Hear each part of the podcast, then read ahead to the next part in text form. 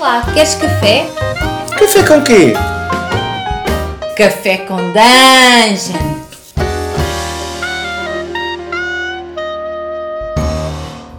Bom dia, amigos do Regra da Casa.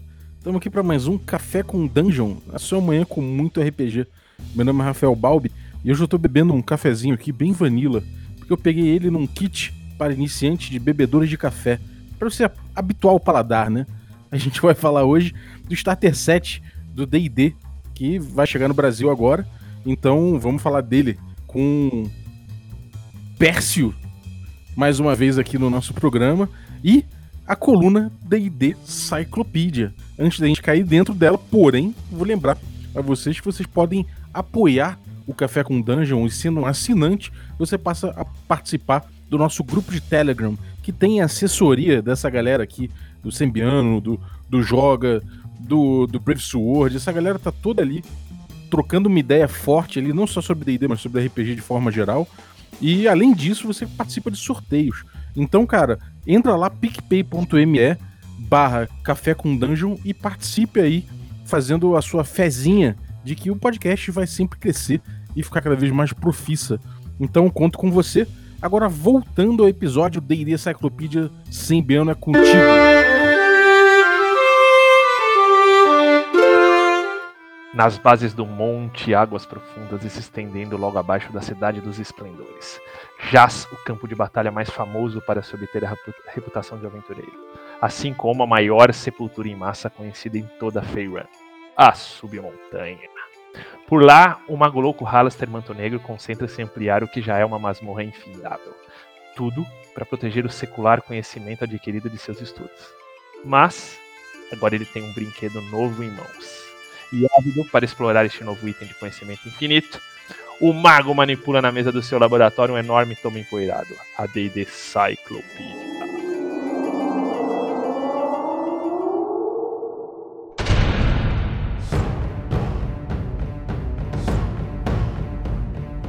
Falamos de inúmeras figuras infames do multiverso.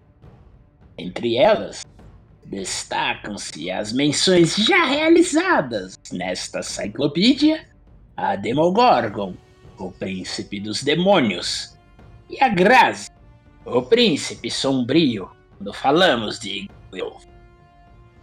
Ambos representam duas das três facetas mais conhecidas dos seres mais poderosos do abismo. Pois vamos agora conhecer a terceira figura que completa este triunvirato, o qual, embora não consensual, represente os principais pilares de sustentação da caótica estrutura de poder dos planos dos níveis infinitos. Vamos conhecer Orcus, o príncipe demoníaco dos mortos-vivos.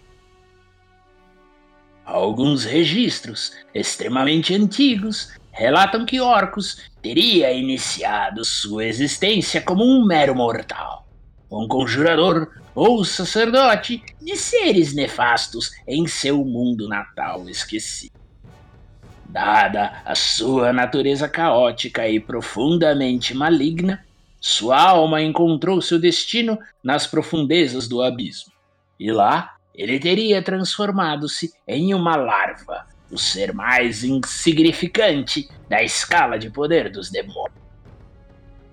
Prosseguindo de forma notável em sua ascensão nas fileiras abissais, Orcus teria seguido o caminho de evolução de tais criaturas, tornando-se inicialmente um Maine, após um Dresht, Rutherkin, Vrock, Glabrezu Naufeshni e finalmente um temível Balor, alcançando o nível mais alto da cadeia alimentar abissal.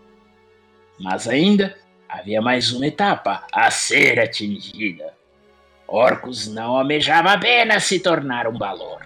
Ele desejava ser um príncipe demoníaco, como outros que detinham tal invejada posição com sua afinidade com mortos-vivos e outros caminhantes eternos, Orcus conquistou de outros pretendentes o título de Príncipe dos Mortos-Vivos e passou a governar um dos níveis do abismo, chamado Thanatos, a Barriga da Morte.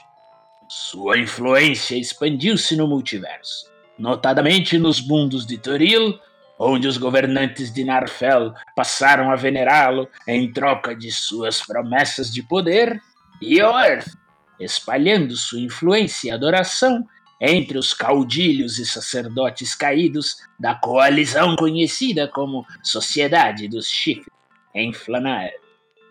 Tais adoradores lhe concederam as suas primeiras parcelas de poder divino, tão cobiçado por inúmeras entidades no.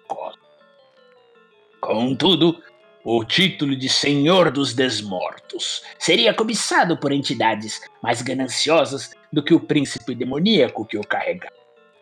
A semideusa Drow, que era Ansali, elaborou um intrincado plano para destruir Orcus, afastando de sua posse mais valiosa, o lendário artefato conhecido como o Cetro de Orcus, e escondeu o item nas profundezas do plano do pandemônio. Em um ritual audacioso, que Aransali desejou que o nome de Orcus fosse apagado de todas as existências, aparentemente destruindo-o para sempre nos anseios da ascendente divindade que tomou seu reino em Thanatos, tornando-se, vejam, uma deusa menor. Mas Orcus sabia da natureza de seus lacaios e certamente criou um plano de contingência para esta ocasião. Ressurgindo como Ténebros, um ser que desafiava as próprias regras da existência, já que não existem registros de demônios mortos-vivos, o agora Ténebros iniciou uma jornada para recuperar seu artefato, em uma cruzada em busca de um encantamento que poderia destruir divindade, a palavra final. Com ela, Orcus assassinou Primus, a divindade governante dos Modrons, e Manzecorian, uma divindade dos devoradores de mente. Por fim, um de seus seguidores, chamado Qua Nomag, encontrou a carcaça da então divindade sem vida no plano astral. Em um ritual profano, o trouxe de volta. Orcus restaurou seus domínios em Thanatos e seu valioso cetro, mas não conseguiu reaver a divindade que lhe fora tomada. Dizem que parte de sua divindade perdida assumiu uma espécie de consciência, tornando-se o que poucos estudiosos chamam de vestígio, ironicamente denominando-se Ténebro. Orcus teria até mesmo tentado resgatar sua divindade perdida, buscando absorvê-la de uma divindade que mantinha o portfólio de seus, dos mortos-vivos em seu mundo, chamada de Rainha dos Corvos. Felizmente, seus planos foram frustrados por um grupo de aventureiros empenhado em salvar a entidade de seu mundo natal. Orcus, junto com seus nêmesis Demogorgon e Grazd, manifestaram-se em Faerun recentemente, fruto de um ritual mal sucedido no abismo que trouxe uma porção de demônios à Umbra Eterna nos Reinos Esquecidos. Seus caminhos teriam cruzado novamente os Devoradores de Mente, ao invadir uma de suas colônias e transformar o cérebro ancião governante de lá, chamado Sirog, em um de seus servos mortos-vivos. Dizem que todos os Elítides foram afetados por tal mácula, tornando-se desmortos a serviço do príncipe demoníaco. O que ele almejou com isso, só o tempo irá nos dizer. É isso aí, Deidesistas! Tá aí o Halaster, Halaster fanfarrão. Falou que eu fiquei preso no Nautiloid, que eu fui da, que eu, fui dar rolê é, é, nos planos aí, né? Tá certo. Tá Ora, certo. estava mesmo perdido no plano astral? Horas! Top, o Orcus. O Orcus, o Orcus pra mim, Orcus é o rock santeiro de D&D. Porque, tipo, o cara fica famoso, morre, daí volta, fica meio na miúda, assim, será que é, será que não é, e depois, Morre só que não, né? é, explode. E eu acho que Orcus, cara, é muito legal. Eu acho o Orcus um dos mais icônicos, assim. O, o cetro dele é muito legal, né? O, Uhum. Com a caveira na- no, no topo, assim, que na- nas edições antigas parecia como um cetro todo de obsidiana. com essa Sim. caveira na ponta, e na quinta ele é uma espinha, assim, de ossos, assim, é, com, uma- com, essa caveira no topo, mas aí é uma coisa mais de osso mesmo, né? Uhum. E, e pô, acho isso que dá muito gancho, cara, porque o orco de vez em quando perde. Aí no Prime Material Plane, de vez em quando ele perde esse, esse cetro, que é poderoso demais. Inclusive, deixa aberto pro mestre decidir algumas coisas né, em relação aos poderes dele, mas também tem suas corrupções. Então, e esse cetro sempre quer voltar pra casa. É, ele é meio. Ele tem esse, esse sentimento de um anel, né? Essa narrativa do, do Halaster, quando ele foi destruído, na verdade é, é uma aventura da segunda edição de Planescape chamada Dead Gods, que é uma aventura do Monte Cook, uma das melhores aventuras de, de, de Planescape, se não de DD, que é Uhum. exatamente essa jornada, né? O grupo tenta resgatar a varinha do Orcus, né? Que é, na verdade, o cetro do Orcus. Tá no pandemônio, é, porque ele tá usando, ele quer o item de volta para que esse sacerdote, sumo sacerdote dele faça um ritual para que ele ressurja, né? Uhum. É, Uhum. cara, é muito legal. Eu acho que é um ótimo, é um ótimo gancho. Não é nem gancho, né? É um ótimo motivo de aventura pra você guardar e ir trabalhando ele ao longo de uma campanha inteira. Isso, Eu acho muito legal, cara. Exatamente. Fica a dica aí, ó. Mas estamos aqui hoje. Eu vou contar uma história por quê, mas antes com quem? Fala, Persião, beleza, cara? Tudo bom, pessoal? Já virei ca- cadeira cativa aqui. É. Ó, Cara, foi. eu tô acelerado de tanto tomar café. café com dungeon. Toda semana, meu. É isso aí, meu. Também agora tá chovendo novidade, né, Pércio? Tem que vir Então, você falar viu? com. Não, tô público, à disposição. Tô à disposição. Sempre que você quiser. É uma honra. Eu Isso vou. porque eu joguei um D&Dzinho clássico aí com... com É, jogamos, essa É inclusive. verdade, né? É Que, verdade. meu, ó, pra ficar lançando os livros e, e falando sobre eles no programa é uma coisa, mas, pô, o pessoal tem que me chamar pra jogar também. Com certeza, com certeza. semana. Aliás, um abraço aí pro Brainstorm and Dragons do, do Samuel. Valeu pela aventura, cara. Foi, foi muito legal. Samu, que inclusive encontrei aqui na, nos bastidores do podcast, tá, tá jogando ali um West Marches fácil ali. Ó, que legal. O, agora, Percy, você sabe assim, aqui tem a regra da- da D&D Cyclopedia, duas seguidas, três seguidas, você pede música no Fantástico, cara. Ô, louco, rapaz. Mas, ó, pedir, Pede o pedir. monstro pra dungeon, né? É. Ó, na próxima aventura, pede o monstro. Se quiser, eu encerro o episódio com a música que você quer, se, se quiser aí. Aí, ó, boa. agora, ó, Já a, vou começar a pensar. a história disso aqui começou assim. Começou com o nosso Nelson Rubens do RPG, o Luiz. Tá brincando. É sério, cara, porque o Luiz, eu tô lá na, na, na calmaria da, da semana, calmaria não, com o negócio de co- coronavírus aí, pegando só, mas tipo ali, trabalhando e tal, de repente eu vejo um post do Luiz que ele me tira um print do Starter 7 em português na Amazon, velho. Ok. É, o cara foi lá, não sei, achou como, ficou lá uns, uns minutinhos, pá, tirou o print e mandou. Daí eu fui lá na, na- no sábado comprar meu livrinho dos monstros, como todo e, todo e qualquer bom jogador de D&D faz, né? E lá o lojista me ofereceu uma, uma reserva do Starter 7. Eu falei, não, você tá de sacanagem comigo. E não só a reserva do Starter 7, uma reserva do- da divisória do mestre. Eu falei, ah, Olha, que legal, hein? sem vergonha esse perso, a gente vai chamar ele aqui de novo só pra ele fazer umas perguntas do capiroto, do Orcus pra ele aqui. Não só, Tá vendo? Ok, ok, ok. é, não só do Starter 7, como algumas outras aqui que a gente tem guardadas aí pra ele. Conta aí, Luiz, como é que foi essa, essa sua pegada aí? Cara, eu vou falar que essa do escudo eu não tava sabendo não, hein? Mas é, eu sempre faço uma varredura na internet pra procurar novos títulos de D&D e numa dessas buscas acabei encontrando lá o Starter 7 disponível. E mais surpreendente do que ter o Starter 7 disponível na, na loja é que o lançamento dele estava agendado para o dia 20, já para a próxima sexta-feira. Caramba, cara, é, eu vi, eu vi seu post. Esse cara tá impagável, cara. Ele Cara, revela o Luiz é gente, um cara. negócio que é, é- é inexplicável. O cara tem um. Já falamos no outro programa, inclusive, né? Ele, tem um, É verdade. ele é um dúplice e ele tem uma rede de bugursos, né? Como é que é? Eu, ó, Milhões. tá ele, mais. colo- ele coloca os modrons dele pra trabalhar, então ele fica andando o multiverso inteiro pra achar novidade. Tá mais pra uma rede de ursal, né? Mais É uma rede ursal, é, É. é. Verdade. Tá vendo como dá, dá pra adaptar o nome de acordo com a situação? Mesmo Com bicho, certeza. Com certeza. É, cara, o Luiz parece aqueles. Não sei se você já viu, tipo, aqueles canal de YouTube que o cara, tipo, o cara tem umas informações muito privilegiadas que joga o roteiro do.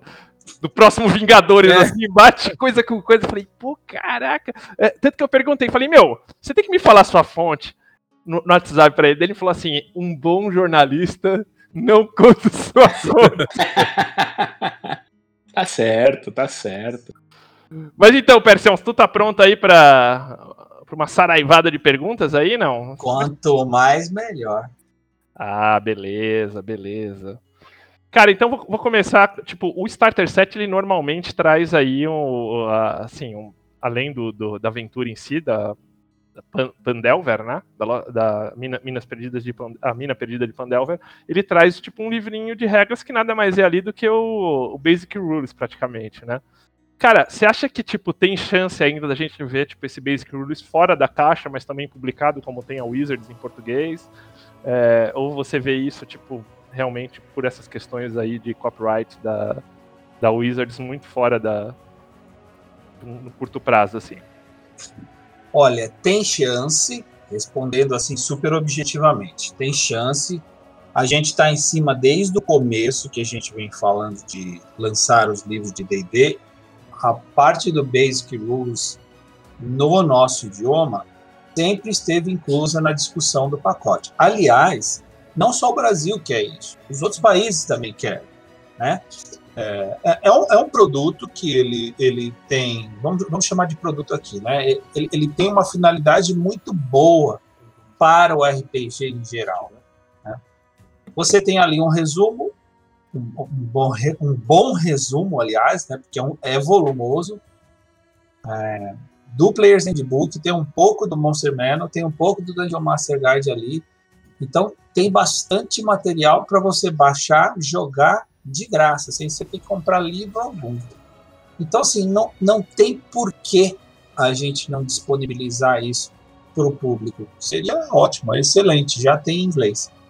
Nas discussões mais recentes com a Wizards, eles querem fazer um repacking né, do, do Basic Rules, na verdade. Eles querem remodelar a forma como ele é apresentado hoje, que na visão deles já, já ficou um pouco é, ultrapassado nesses seis anos que tem o D&D. Então eles querem dar uma, um novo formato para o Basic Rules e a partir daí sim começar a parte de localização, disponibilizar ele em outro, outros idiomas. É por isso que ninguém começou ainda a fazer. Hum, que legal, hein, Persil? Então a ideia é que com essa atualização que a Wizards faça provavelmente no inglês, né, na- nessa remodelagem, esse modelo seja refletido para os outros idiomas, certo? Sim, seria, é, seria improdutivo os outros idiomas começarem a mexer num material que já será alterado, né? É, que já está meio que ficando obsoleto, né? Agora, o que eu não tenho são datas. Não tenho, na verdade, a menor ideia de quando é, eles farão isso. Uhum. Ficará pronto. Mas Cara, a nossa expectativa é sim que, meu, assim que lançar, a gente já quer disponibilizar para todos. E você acha que nessa esteira, tipo, a SRD ou DRS, os aventureiros traduziram, né? Não sei se eles é, falam com vocês. Você acha que é, um pouco que eu ouvi é que a ideia deles é também atualizar um pouco esse material, né? Sim, a gente, o, o pessoal do Aventureiros do Reino participaram dos três livros básicos e um material que eles já tinham é, utilizado na própria SRD deles, é, a gente incorporou porque a gente adequou, viu que eles estavam é, de acordo com as regras que a gente estava colocando, então usamos e agora tem o, o processo inverso. No tempo deles, né? é, eles vão acabar atualizando esse material também, que é uma fonte de consulta né, que vai estar disponível e, e free para qualquer um. Muito bom, hein? Muito bom. E, e é, é sempre bom dizer, hoje, assim, tem- tem- eu, eu não fico naquela discussão de pirataria versus original, eu nem entro nesses assuntos. Cada um faz o que quiser, é dono da sua própria vida e seja responsável pelos seus atos. Mas nesse sentido, é, nós né, teremos né, em português material assim oficial com, com termos assim é, o mais próximo possível com os originais e de forma gratuita, ou seja, as pessoas nem precisam utilizar fontes paralelas se não quiserem, elas podem utilizar o material oficial mesmo. Top. E. Não, não, cara, eu acho que, tipo, a, a SRD, na verdade, já rola um grande adianto aí, né? Que o Basic Rules realmente ele tem essa, esse, esse peso e é bacana ver que vocês estão correndo atrás disso e que os próprios aventureiros aí, eu acho que uh, já, já, se manifestaram e que não tem nenhum empecilho para eles fazerem realmente esse, essa atualização. Agora, cara, tipo, de repente, você falou nas, nas streams aí, é, um pouquinho, tipo, ó, o pessoal na, na live da Galápagos também e tal, nananã, vai chegar a tempestade, vai chegar a tempestade, parece que chegou, né, velho? Então. Eu sempre falo que o silêncio precede a tempestade, né?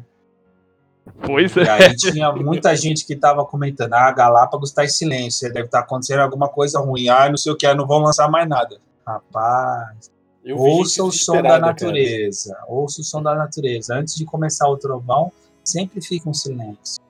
E, e parece que as coisas estão vindo aí e tal, né? Tipo, acho que o livro dos monstros veio, tem, a, tem essas situações que a gente vai comentar daqui a pouquinho. E, e aí, cara, tipo, eu acho que para muita gente não ficou muito claro, assim, assim, por que, que, tipo, agora tá bem juntinho esses lançamentos e antes, tipo, e ficou um hiato grande, assim. É, você pode, você pode, assim, dividir com a gente o porquê de fato esses atrasos ocorreram? Foi uma questão mais logística? Claro, claro. É, às vezes essa questão não fica muito transparente com todos. É lógico que não é uma informação assim comum também, que as pessoas, algumas nem procuram pesquisar, mas de, de forma geral, e até sendo um pouco redundante, para quem ainda não, porventura, não saiba, todos os livros são produzidos na Lituânia.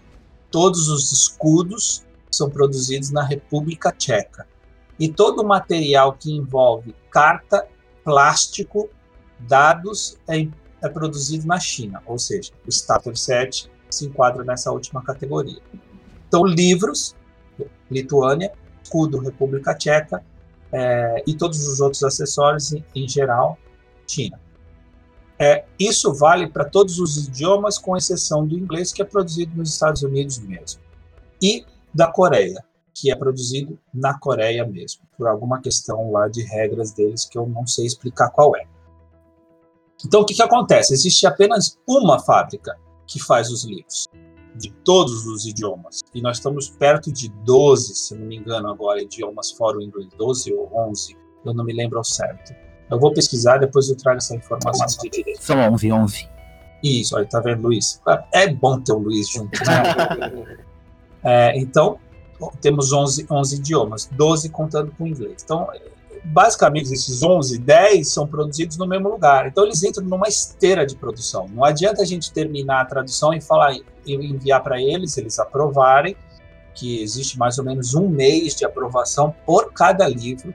É um vai e volta do caramba. Então, se quando vocês pegam um livro na mão que vocês estão vendo pronto, esse livro foi e voltou para o Wizards durante um mês, a gente debatendo com eles página, muda isso aqui, altera ali e tal. Eles dão muitas sugestões, eles não entram na questão do idioma em si, mas o layout e tal, para o livro ficar ao máximo parecido com o original, ou quando isso não é possível, para preservar, né, pelo menos a, a, o estilo do livro. Então vocês podem ver que isso é muito semelhante.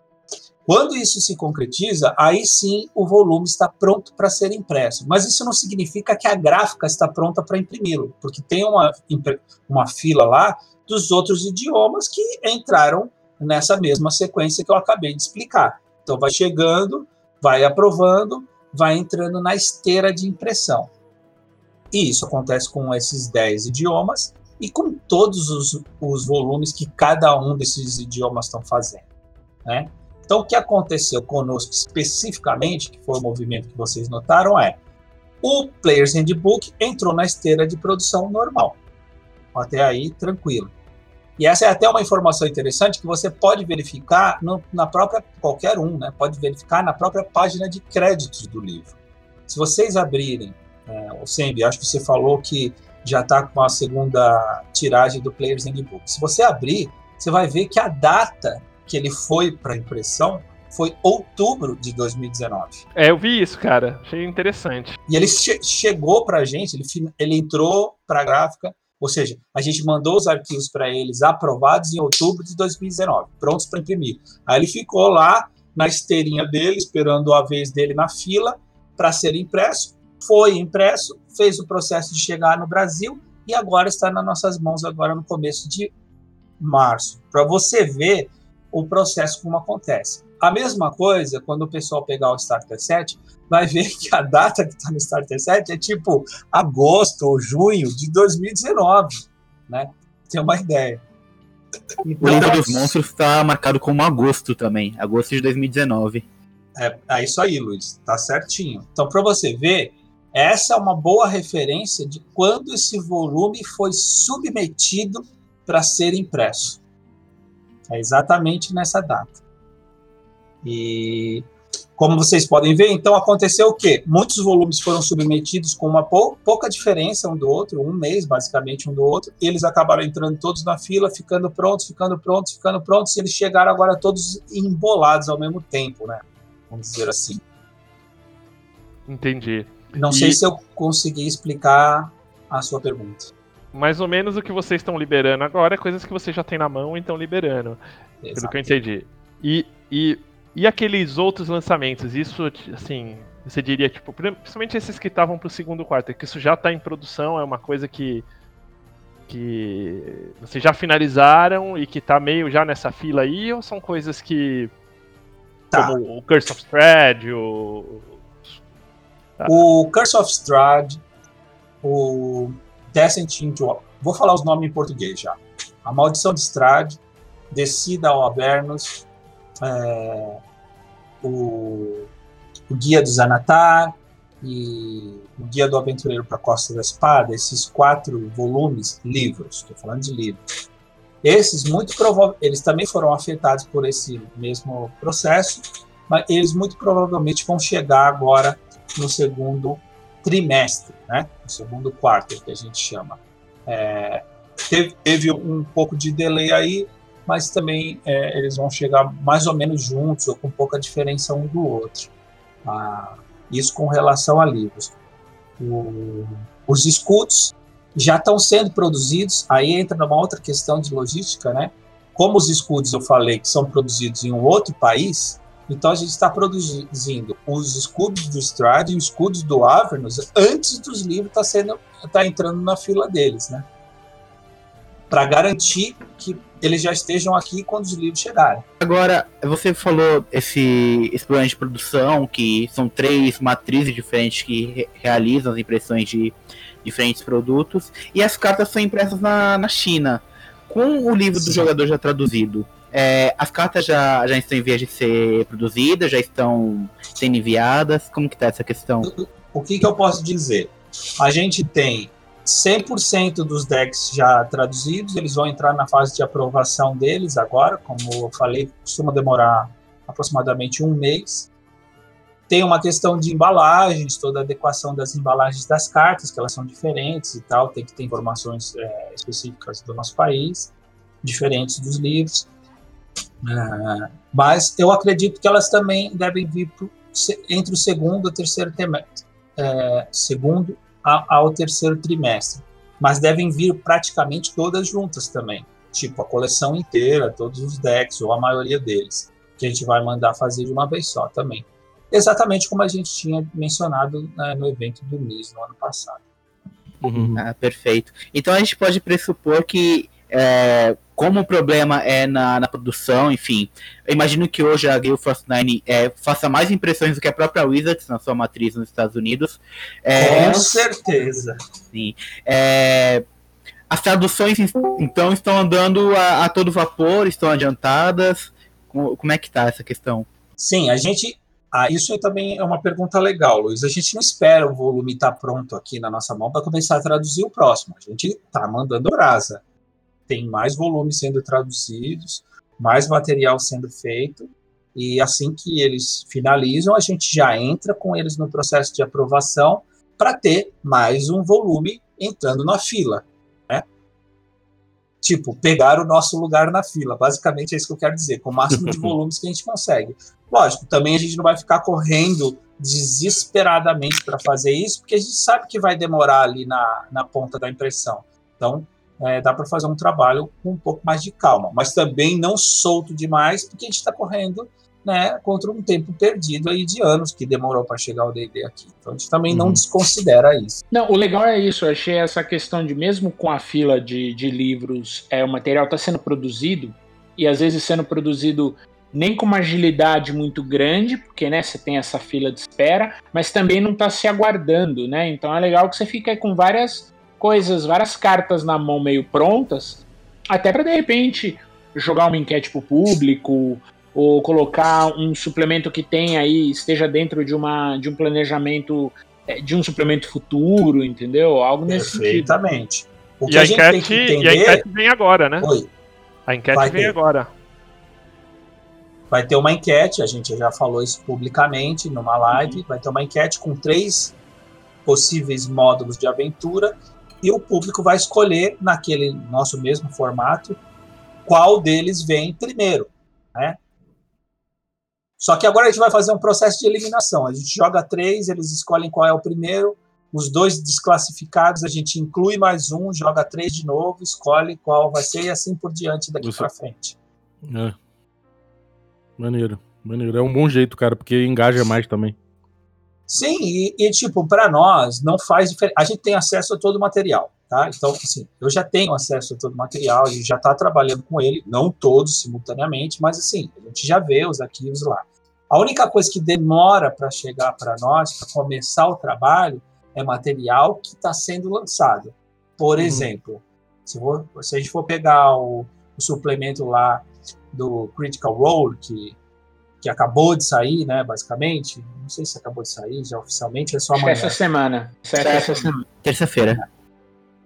Materiais novos que estão lançando, não é só para o Brasil. A gente costuma recebê-los assim, tipo, semanas, poucas semanas, 15, 20 dias antes de eles estarem disponíveis já no mercado lá fora. Então, assim, é, é completamente impossível hoje em dia qualquer país lançar sincronizado com, com os Estados Unidos. Agora, materiais legados, a gente já tem acesso. Então, dá, dá para adiantar algumas coisas, dá para consultar algumas coisas, dá para ir trabalhando assim no, nos bastidores. Eberl, que é um outro que a gente falou, já está também, já, já daqui a pouco vai, vai finalizar, entendeu? Então, vai entrar nesse, nesse mesmo processo que eu expliquei aqui. Se aprovado, vai e volta, depois entra para a fila de impressão e tal. Não, bacana. Cara, e eu, bom, no, no, Face, né, eu tava, tem, um, tem uma comunidade bem legal que é do, da Adventures League Brasil, que até o Daniel Clabin que que toca as paradas lá. E ele fez uma pesquisa que eu achei bem interessante, assim, tipo, dos livros que as pessoas mais queriam, tal, que, que tipo, né? E o, e o assim, o, com a maior votação foram os módulos, que, que é bem surpreendente, porque, tipo, a informação que a gente tinha da, da Devir é que ah, a aventura não vende tanto quanto outros livros de regra, que nem o Xanatar, tal, tal, mas você vê, tipo, uma, digamos assim, uma ânsia pelo, pelo uma ansiedade aí pelos módulos, né? que eu acho bem interessante, porque é um livro que, mesmo o cara que, que curte inglês, que não comprou, tipo, cara, é muito melhor você, CDM, mesmo que você lê inglês, você ter um material na sua língua mãe. para você, Sim. tipo, ler, ler as coisas, tal, você, é, assim, é muito mais prático, né? É, eu queria, cara, ter uma dúvida, assim, qual é o olhar seu aí, assim, sendo head da, da, da, dessa parte de D&D, de, de RPG, cara, quando você vai escolher desse material legado, qual é o critério para saber que módulo vem, vem na frente de outro, assim? Bom, temos dois aí. Na verdade, mais do que dois, mas eu vou citar os principais. Primeiro, a gente já tem informação de fora. Então, eles, eles já mandam para a gente a informação de quais os módulos foram mais sucesso. Eles já falam, ó, esses módulos aqui, nessa ordem, são os mais bem-sucedidos. Né? Mas isso pode variar de uma cultura para outra, né? Uhum. Certo? Vamos supor que um Destiny into Avernus é, seja mais querido aqui, porque a gente curte algum tipo de coisa meio apocalíptica, Mad Max from Hell, assim, sei lá. Vai saber, eu estou só supondo, tá? Então, a gente tem a liberdade de fazer mudanças de escolhas nossas. Esse é um critério. A gente já tem informação de fora. O segundo É esse mesmo que eu acabei de citar agora há pouco. A gente também usa a enquete popular de forma que as pessoas aqui que vão consumir aqui em português, elas podem nos ajudar a escolher aqueles que elas mais gostam. Lógico, sempre vai acontecer nesse tipo de votação de um título ser escolhido, porque foi, foi a escolha da maioria, e vai ter outros títulos que não foram escolhidos. E aquelas pessoas que, que votaram nesses outros podem se sentir, né, pô, o título que eu queria não vai vir. Não significa que não vai vir. Ele, ele não vai ser o prioritário nesse momento, mas ele pode vir sim num segundo, num terceiro momento. Bacana. bacana. E uma coisa, uma dúvida, Percio. É, vocês também, além da Wizard, vocês falam ou mantêm algum diálogo com as outras editoras para tentar ver ou, ou, analisar esse comportamento desses lançamentos na, em outros lugares do mundo ou não? Quando você fala outras editoras, Brave, o que, que você quer dizer? É editoras as responsáveis, as responsáveis pelas localizações nos ah, países. Tá. tá. É, então, tudo bem, aqui a gente chama de outro nome, a gente chama, chama de parceiros aqui, ou ah, seja. Tá. Tá bom. É, não, mas é só uma questão de terminologia. Né? Eu entendi uhum. o que você quis dizer. É, a gente mantém, na verdade, o contato com as que têm língua semelhante com o nosso, base latim, né? Uhum. Então, francês, é, espanhol, italiano. Pelo, pelo menos essas três a gente cons, consulta e até troca material. Então, por exemplo, a gente consulta o Players Handbook dessas três, desses três idiomas, a gente consultou bastante. É, como o dele já estava pronto, né? A gente consumiu deles, não eles da gente. Uhum. Ah, mas é, a gente tem esse tipo de acesso. E quando a gente precisa de alguma coisa específica, a gente consegue solicitar material. Por exemplo, pode parecer bizarro, né? Mas a gente consultou já os livros em japonês. Falava, mas o que, que, tem a ver, né? O japonês tem relação nenhuma, nem o alfabeto ao mesmo com o português. Mas a gente consultou até por uma questão de layout, como é que eles ordenaram as coisas na página, assim, é, como é que eles distribuíram o texto. Então, isso nos ajuda a tomar algumas decisões para deixar os volumes bem semelhantes, ou o máximo possível com o inglês. Cara, eu imagino que se você fala aí tipo, que no português o negócio toma 30% a mais, desenhar aquelas casinhas no livro deve tomar uns 50% de espaço a mais, né, cara? É, é, é uma, é uma magia, é uma magia oriental que eles usam que eu não sei qual é. Do que, né? ah, top. Pois é. Para fechar essa, essas perguntas antes do, do starter aqui, é, cara, eu nesse meu lojista, eu falei, falei pô, cara, tipo, a, a, Galápagos falou de miniaturas, tipo, no, no, no evento do MIS e tal. E ele me comentou, cara, ó, o pessoal andou perguntando aqui se a gente tem interesse também e tal. Pô, esse negócio da miniatura tá indo, né, Pércio? Vocês têm alguma previsão de coleção para trazer e tal? Ele, tá me, ele me deu a impressão de ser uma coisa bem mais sólida do que eu esperava que fosse, assim, sabe?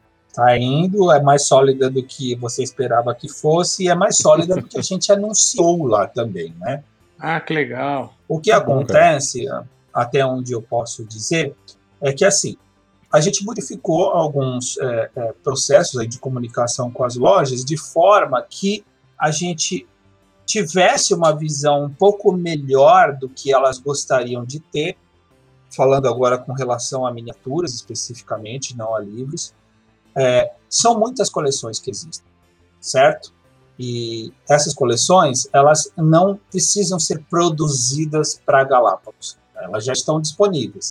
A gente só precisa mensurar exatamente é, quanto que o mercado quer de cada coleção específica. Então a gente faz esse bate-bola com, com, os lojistas de forma que eles possam escolher melhor ah, que coleções, que sets que eles querem compor, que fazem mais sentido para a loja deles e tal.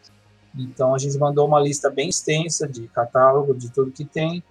Não vou dizer de tudo, mas da maior parte é, e o pessoal já está escolhendo e a gente já está com o processo para fazer essas coisas chegarem logo logo.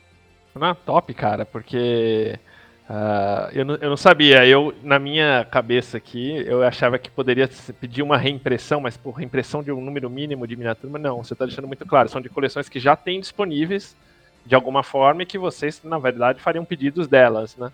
Sim, hum. até o momento, isso aqui é até um dado interessante, até o momento não se tem nenhuma, pelo menos que eu saiba, não se tem nenhum movimento de que as miniaturas, essas coleções e tal do Icons of the Realm e correlatos vão ser fabricadas para um determinado idioma. Então elas vão continuar sendo fabricadas da mesma forma que elas são hoje. Elas só vão mudar algum tipo de coisa com relação à embalagem, talvez, para serem importadas para cada país. Né? Então, o, o que existe já sendo produzido vai continuar sendo produzido, só que vai talvez aumentar as quantidades para atender outros mercados. Não, ficou bem claro, cara. E chegamos aqui no nosso Starter Set, na magia do nosso Nelson Rubens, do RPG Nacional. Joga, que data que você viu lá, velho? Conta aí pra nós. Então, a data que me foi informada tanto pela, pela Amazon quanto pelos lojistas, quem pôde conversar, é dia 20 de março, já na próxima sexta-feira, um dia depois do, do cast. Procede? Ou seja, estamos na quinta, e pode ser que esteja um Starter Set pintando na sua lojinha aí no dia seguinte. Cara, olha, eu não vou divulgar essa informação. porque, eu acho que, porque eu acho que quem divulgou já vazou. Mas aí é responsabilidade de cada um. Certo? O que Comigo posso... não morreu. Exatamente. Mas o que eu posso dizer é que o Starter Set e o escudo do mestre já estão entre nós. Isso eu posso dizer. Rapaz. Cara, isso, isso é meio que. Pare... Se você falando já está. Senti Jesus, assim, porque o escudo do mestre. o livro do mestre já está entre nós também, não?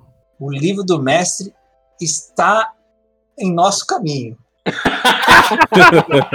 Ainda não está do nosso lado, entre nós, mas está vindo em nossa direção. Eu imagino também que nessa mesma onda você também se responsabiliza zero pelo preço que o fulaninho colocou lá na Amazon, que o, que Não, o Joga divulgou. Eu me responsabilizo zero com relação a isso. Tem, obviamente, os preços sugeridos, assim como existe no mercado inglês e nos, nos demais também, o preço de capa, vamos dizer assim. Mas é, as lojas elas podem, elas têm uma certa flexibilidade aí para praticar o que for que fizer sentido, né? para ele, uhum. fazer promoções e tal. Isso é, é livre. E o, e o... Pre... Fala aí, joga. Isso eu ia falar. Os lojistas, é, eles me informaram que o preço sugerido seria de 99 reais. O que eu acho um preço bastante honesto pro, pro Cyberpunk. Uhum. É, tem dado, assim, tem uma aventura que é uma das melhores da quinta edição. Tem um livreto que, embora não ensine a criar personagens, ele, ele tem tudo ali para você conseguir de fato jogar D&D, tanto jogar quanto narrar. Então acho R$ 99,00 um preço muito bom. Ah, isso é uma coisa que eu posso dizer. O preço dele é R$ 99,90, o preço sugerido, preço de capa, né? É, com relação ao preço sugerido de capa lá fora, que é 29,90 dólares. Aqui seria 99,90 reais. Uhum. É, e o meu lojista, complementando do, do Luiz, me comentou que o preço sugerido do DMG deve ser R$ 59,90, algo assim. É, então, aí, tá vendo? No DMG não, desculpa, do... do escudo do mestre. Do escudo do mestre. Ah, bom, eu ia falar, caramba, tão pô. Tão... DMG ele me falou que é o mesmo preço de... Deverá ser o mesmo preço do livro dos monstros e o... Do jogador. Do livro do jogador. É, isso a galera já confirmou já, que todos os livros básicos seriam 149,90. Sim. Na top. E a ideia seria eles chegarem juntos mesmo, Pércio. Ou isso também é meio. O, o quais chegarem juntos, sempre? O, o Starter Set e o escudo. O Starter Set e o escudo, sim. Eles já estão aqui. E estão na eminência aí de estarem disponíveis a todos, né? como várias fontes sugerem. Ah, e logo em seguida, daqui a um tempo, começa uma segunda leva. O, o DMG, o livro do mestre, ele vai finalizar esse ciclo inicial, só que ele finaliza já com a próxima sequência junto com ele. Assim é, é, cara, é você e o coronavírus tentando matar os fãs de D&D do coração aí, cara. o que eu quero dizer é que, assim, até por conta dessas questões que a gente conversou mais cedo aqui no programa hoje, de como é que funciona a produção, a fila e tal, É, o DMG, conforme ele está ficando pronto, já está pronto, na verdade, ele está vindo para cá. Logo em seguida, outros livros que também ficaram prontos nesse meio tempo, né, que já foram traduzidos, já foram aprovados, eles vão chegar com pouca diferença um do outro, né, com pouca diferença para o livro do mestre. Não, isso está claro. Não, e também está bem claro que a gente vive uma hoje, né, principalmente agora com esse negócio do coronavírus, uma situação de exceção aí de transportes, de que a real é que ninguém sabe o que vai acontecer, né? É, é reimpressões do starter set especificamente, porque ele é feito, ele é o único desses produtos que a gente falou que é feito na China, ele pode sofrer algum tipo de delay. Não tem nada previsto ainda, e a gente já tem unidades aqui no, no Brasil. Mas pode acontecer a mesma coisa que aconteceu com os outros livros. Eles podem acabar muito rápido, embora não sejam poucos que a gente tenha trazido. É, me deu a impressão que o livro dos monstros foi assim, porque nessa loja que eu cheguei, eu te, a gente. Poxa, o pessoal lá acho que não estava achando a reserva do Brave, e ele ia ficar sem se não achasse, cara. Cara, a maioria Pelo das amor lojas. de Deus, tá- não brinca a ma- comigo.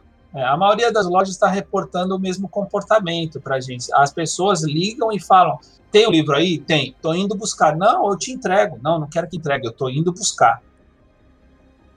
Não, É esse pra cara. garantir, né? É. Esse assim, se o, sei lá, se o Balbi tivesse me pedido e eu lá na loja não ia ter, tipo, porque os caras, meu, tudo que eles pediram, tudo tava reservado. Tanto que eu, por exemplo, fiz a reserva já do, do Starter Set na minha loja, e isso que eu aconselho a quem queira comprar, né? Porque realmente tá tendo uma demanda alta aí, esse tipo de. A gente de também comentou isso no programa anterior, quando a gente falou só do livro dos monstros. Mas assim, tá difícil de mensurar isso, é, porque assim as, as reimpressões dos livros já estão ficando cada vez maiores, né? É, não só aqui no Brasil, tá? Então tá, também está criando um, um segundo problema, porque como já tem a fila lá de impressão que eu expliquei, acaba que quando cada tiragem de cada país entra, elas entram ainda maiores, ou seja, fica mais tempo esperando. Né? Porque demora mais para produzir, quanto mais unidades cada lugar pede. Então, estão sendo exploradas opções né, globais aí para a gente ver de ter um segundo, um terceiro lugar para produzir, porque isso está afetando todo mundo. Né? O fluxo não pode ficar interrompido. Imagino. O, cara, bom, entrando aqui mais no, no Starter Set, ele vai chamar Starter Set ou vai ter um nome tipo Kit do Iniciante, alguma coisa? Como os outros livros base, ele chama Starter Set, preserva-se o nome original, e embaixo vem é, Kit Introdutório, edição em português. Ah, que beleza. Hum, bonito. E o, o Joga, eu conversando com o Joga aqui, a gente fazendo a, a pauta, ele, ele mandou uma muito boa aqui, né? Que é essa parte de. Foi feita alguma alteração adicional, que nem vocês fizeram com o livro dos monstros, para tornar ele mais palatável para os novatos, não é isso, Joga? Isso, porque o, o kit introdutório ele é um, um livro é, primariamente voltado para o jogador novato, tanto para o jogador como para o mestre. Se eles tivessem esse cuidado de alterar um termo ou outro para deixar o, o jogo mais, mais fácil de ser entendido, Sim e não. Vou te explicar o quê. S- Não alteramos terminologia-chave de sistema de forma que, quando uma pessoa, mesmo que iniciante, entrar pelo Starter Set, ela conseguir migrar de forma totalmente transparente para o livro base, para o livro do jogador, perdão, sem dificuldade nenhuma e sem mudança nenhuma no que ela já aprendeu, certo? Então, termos-chave, termos de sistema, iguais nos dois lugares. O que foi mexido em alguns lugares era é, é, é na sintaxe, na fraseologia, de Uhum. forma de ela ficar um pouco mais assim digerível, um pouco mais simplificada a forma como é explicado, algum exemplo aqui, outro ali, uma frase, às vezes até um pouco redundante para ficar bem claro que, olha, isso aqui é azul e azul não é vermelho, tipo assim, né? Que é voltado para, para uma pessoa que talvez não tenha tido contato nenhum com nenhum RPG. Uhum. Top. Então, Cara- não sei se eu te respondi, Luiz. sim, sim, respondeu sim. O, o Joga, resume pra mim aí o que que tem nesse, pra nós, né? O que que, que que vem no kit, basicamente, no kit gringo? Bom, é, ele vem com uma aventura de 64 páginas, que eu acho que em português fica As Minhas Perdas de Fandelver. É, tem um livreto de regras com 32 páginas. Como eu falei, é, esse livreto ele não, ele não ensina a criar um personagem, mas ele contém tudo que você precisa para jogar. Ele já vem com fichas prontas para você não ter o trabalho de ficar procurando livro de jogador, enfim. Ele é um, é um produto standalone, ele funciona por si só, sem, sem auxílio de qualquer outro livro. É, tem um livreto de 32 páginas, tem cinco fichas pré-geradas, é, com todas as informações que você precisa para evoluir o personagem até o quinto nível. E tem seis dados: um D4, um D6, D8, D10, D12 e D20. É isso. É, é menos, é menos página de regra até do que o D&D Basic, que é caixa preta. Tinha mais, tinha o dobro. A parte de, de regras mesmo que o jogador precisa entender é ter 10 páginas no máximo. Porque é, bem tem magia, tem, tem monstro também que ocupa algumas páginas. Então, de regra em si, são, são poucas páginas. É, e a aventura em si, ela traz umas dicas de como rolar, assim, também. Sabe, Balbi? Tipo, aquelas uhum. diquinhas uhum. que normalmente vem, tipo, num livro do mestre, assim, não Sim. é toda hora, mas ele vai dando, tipo assim, um pouco como rolar uns NPCs tal, tipo, ele vai Sim. dando essas, essas dicas. O, o Percio, e, e, os dados, cara, eles foram no final feitos aqui ou vocês tiveram que trazer tudo de fora? Não, os dados, o que você diz? Os dados do Starter Set? Sim. Ele é 100% feito na China. Ah, não sabia não, cara. Ele chega pronto aqui, embalado, a gente não mexe em nada. Ah, então você pode dizer tipo que é a mesma qualidade do, do, do internacional, inclusive nos dados aí. Olha, que eu saiba é, deixa eu até pegar o meu, porque eu não sei se o Starter Set americano é feito na China. Agora você me fez uma boa pergunta. Eu tô ele, com ele aqui na mão, meu Pércio. Talvez dados... tenha uma informação na, no verso da caixa, não sei. Ele é impresso nos Estados Unidos e os dados vêm da China. Ah, no caso, então, dos outros idiomas, é todo, todo 100% na China. Ah, top. Então os dados são os mesmos, né? É, os dados vêm do mesmo lugar. A é. gente só, só aproveitou e fabricou o resto todo lá. Good. E, cara, a gente pode aproveitar sua presença aqui, porque você sabe que o Starter Set ele traz aquelas. aquelas junto com o livro dos monstros, ele já começa a trazer aquela discussão mais, mais gostosa que a gente tem no, nos fóruns. Lá, lá sei vem, que você acompanha, né? Eu sabia que eu não ia escapar. É. Porque tá bem na cara aqui um mapinha da, da Sword Coast, aqui um mapinha meio reduzida, né? E já vai, vai ser estreia, sabe do que, Sr. Brave Sword? Do que? Do que? Do que? Da cidade de Neve Nunca. Será que a gente vai ver no mapinha famoso neve, Floresta de Neve Olha Nunca? Olha só, hein? Vai ver matas, matas de Neve Nunca, na verdade. Olha só. Olha só. que ela é Neverwinter Woods, né? Exatamente, exatamente. Eu não sei se você tem aí, mas um que eu tenho muita curiosidade é o, é o Monte Routinol. Ai, rapaz. Eu ia perguntar dele também, fiquei bem curioso. É... Qual é o monte? Qual? Routinol, é um monte que, tipo, que é aquele vulcão que é perto de Neverwinter e tal. É, o, é o vulcão que entra em erupção perto Ah, sim, é o e monte... destrói I... Neve Nunca.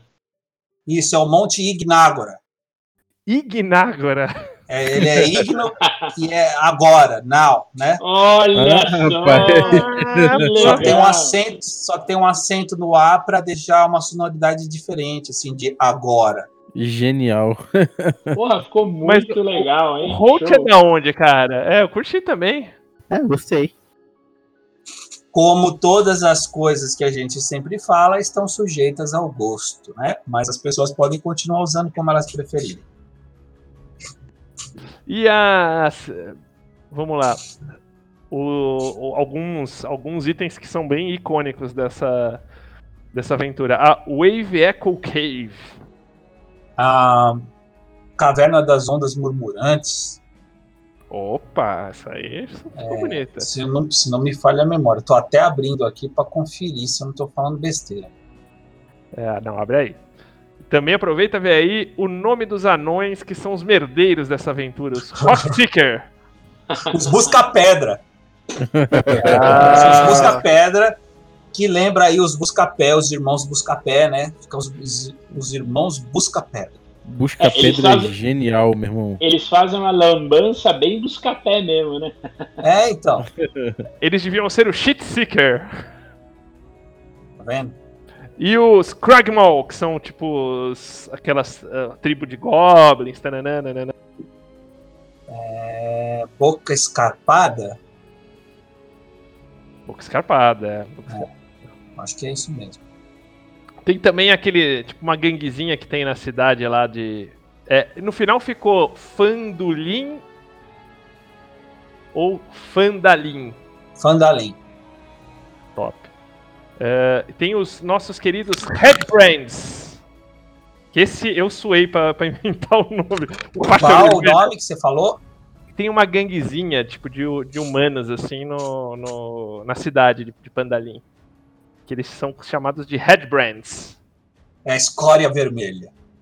Ô, louco! Ó, Nome de bandidagem, né? É, cara, eu acho que, puta, essa eu sofri porque ficou, tinha assim, os faixa vermelhas. Essa teve vários nomes, né? É, e acabou ficando escória vermelha. Esquadra vermelha, acho que ficou melhor. Ficou melhor É que a bem minha. Ficou um nome bem aventuresco, cara. é, muito É. legal. Cória vermelha. E como eles têm aqueles trapos, eles são meio bandidos, mas meio mendigo, assim, são meio maltrapilho, né? Então, é escória, né? É o próprio estado físico deles, né? Não, cara, eu achei top. Achei uma, uma adaptação não tão literal, mas muito conceitual da, da coisa, assim. E o nosso querido Glasstaff. O cajado de vidro. Mas é, é porque o Glasstaff é tudo junto aqui. É o caja vidro ou Não, cajado e- esse é cajado de vidro. Ah, beleza. É porque no fato, nesse caso, o cajado do cara é feito de vidro. Por isso que faz sentido manter É bem literal mesmo. Ô, ô Luiz, você tá sabendo umas informações muito inside. Eu tô achando que a Galápagos te contratou. Você ainda veio ainda. meter- Não, não, é que eu tô com o livro na mão aqui, eu tô lendo aqui na, na hora. O Luiz, cara, ele, ele vai virar lixo da empresa, sabe aquela- aquelas paradas de, de hacker? Ele faz Ah, isso, ele- cara. Ele, lá ele fica, ele fica lá no lixinho da Galápagos juntando tudo aqueles negócios que eles cortam, assim. ele pega o papel picado e monta na casa dele, assim. É, é foda, meu. Não, moro Na casa longe, dele tem barbante vermelho, assim, ligando a cara do Pércio. Ele- Os eventos. Aí liga. É, porra, o quarto dele é cheio dessa parada, maluco. É, cara, eu tô muito curioso pra ver essa aventura, não sei vocês, porque... Cara, tem muitos outros nomes que vocês não falaram que também vocês vão se surpreender, positivo ou negativamente, né? Depende de cada um, quando ler. Manda um aí que é aquele que você falou assim, que é aquele que deu, que deu, que deu discussão, que que Ah, tem falou, vários, não tem- quero esse. Não, eu acho, acho- é difícil de eu falar, não quero esse. Não, é difícil não, é bem fácil, inclusive. mas mas é, a gente avalia, a gente debate, né? A gente debate. Às vezes tem dia que tem dia que o, não se chega a uma conclusão na hora e vamos amadurecendo até a gente estar mais imerso no que está fazendo, no conteúdo, naquele local, naquele personagem, e a gente voltar com alguma possível é, é, solução né, ou alternativa. Então tem vários outros é, nomes legais. O nome do dragão, que eu não me lembro como é o nome, nem me lembro mais como é que é o nome dele em inglês. É que eu não posso ficar Venom dando, eu não posso ficar dando spoiler também, né? Esse é o problema. É o Venom Fang. Venom Fang, inclusive, ele aparece em, em- de- depois em algumas aventuras, acho que da Adventures League, cara. O Venom Fang, ele é o venenoso. Ó, O show. venenoso. Você fala assim porque é não só soa esquisito, como o dente é um osso. Né? Então tu não precisa ser Fang literal. E parece aque- aquela coisa meio Sonserina, parece aquela né? coisa meio sibilada da serpente, né? Da língua deles, né? Bifurcada, assim e tal. Soprada. Esse eu curti. E tem também o nome das facções, né? Aliança dos Lords, imagino, Zentarins. Tem, essa não mudou, assim, muito do que deveria ser esperado e tradicional, assim. A Ordem Order of the Gauntlet ficou Ordem da Manopla, Percio? Sim. Boa. Não, top. E de produto, cara, ela ainda traz umas coisas bem interessantes como produto, né? Primeiro que eu acho que é, tipo, ela tem uma pegadinha, assim, de... Na parte mais básica da coisa, é, ensinar você a tocar um jogo, que eu acho que sensacional dessa, dessa aventura. É um dos melhores kits introdutórios que eu já vi de D&D, não é o melhor, mas Sim, tá muito bem ranqueado. Cumpre o aí. seu papel, né? Assim, cumpre bem Cumpre o bem papel. o seu papel. Uhum. Eu acho superior ao da quarta edição, por exemplo, e ao da terceira edição. É, poxa, tipo, a- a- as caixinhas ali eu diria que são quase imbatíveis, né, Valdir? Sim, sem dúvida, cara. X é mais difícil. Talvez, talvez até por uma ligação mais emocional aí, a caixa, caixa vermelha e tal. É, e eu achei que, tipo, Não, antigamente. mas, cara, eu, eu, eu acho assim, o, um produto de, de início, assim, de entrada, é, pro, pra, pra, pro D&D moderno, eu acho que o Starter Set, ele, ele, ele funciona muito bem, cara, muito bem mesmo. A aventura, inclusive, é muito boa pra isso, então é bem vanilla, ela dá bem o gosto do D&D, sabe, propositalmente, assim. Então, acho que ela tá no mesmo patamar, assim, eu diria que tá no mesmo patamar. Apesar de, de claro, né, eu, analisando na CNTP sozinho, eu sou apaixonado pelo D&D da Grow. O legal dessa aventura é que ela é uma das melhores aventuras que você tem para introdução, né, da, da- do jogo. Então, mesmo que o kit seja um kit mais simples, e acho que a, a grande sacada da Wizards foi depois, né, alguns anos depois, fazer o Essentials. E o Essentials não é só uma evolução do, do Starter Set, mas uma, uma continuação, né? As aventuras se falam, é, os acessórios ajudam uma na outra. Então é, os caras não deram ponto sem nó. Exatamente, tá muito bem feito, muito bem pensado. Sim, a aventura é boa, é, é boa, como vocês bem definiram, ela, ela cumpre bem o papel de introduzir é, bem pessoas pro, pro RPG. Tanto que a gente usou elas para apresentar o Dungeons and Dragons para as pessoas que não conheciam lá internas. Na, na, Uhum. Não, e ela tem, e ela tem uma, uma facilidade para os iniciantes que eu acho o seguinte: ela te dá experiências na mesma aventurinha de vários, de vários formatos de tocar uma aventura. Tipo, tem uma parte mais, digamos assim, mais railroad dela, né? Mas ela tem vários sandboxzinhos assim que você vai explorando, que você pode tipo abrir ele inteiro e sei lá, tipo, não seguir nada, ou seguir mais o, o ritmo da história, jogar uns ganchos ali e tal. Então eu acho isso, cara, super interessante. E também não é algo que você precisa ler ela inteira pra rolar, sabe? Isso acho que é, que é uma vantagem nas aventuras de hoje, porque a maioria dos outros módulos tem essa situação. Você realmente precisa ler o módulo quase que inteiro pra rolar. O Brave acho que pode até. Não sei se ele e o Luiz se eles compartilham da minha opinião nisso. Sim, Curse of Strahd, por exemplo, você. A, a própria aventura te fala, leia o livro inteiro antes de narrar, porque senão você pode dar- acabar dando ponto sem nó e vai- isso vai gerar problemas futuros da aventura. O Starter Set, tanto quanto o Essentials Kit também, eles fazem isso. É, em, um- momento da aventura, ele separa a aventura em várias pequenas aventuras. E, e isso permite que o, o mestre termine uma dessas aventuras em uma única sessão. Então, isso sempre vai gerar uma continuidade na, na aventura. Você sempre tem o que fazer. Uhum. É bem, bem isso mesmo, cara.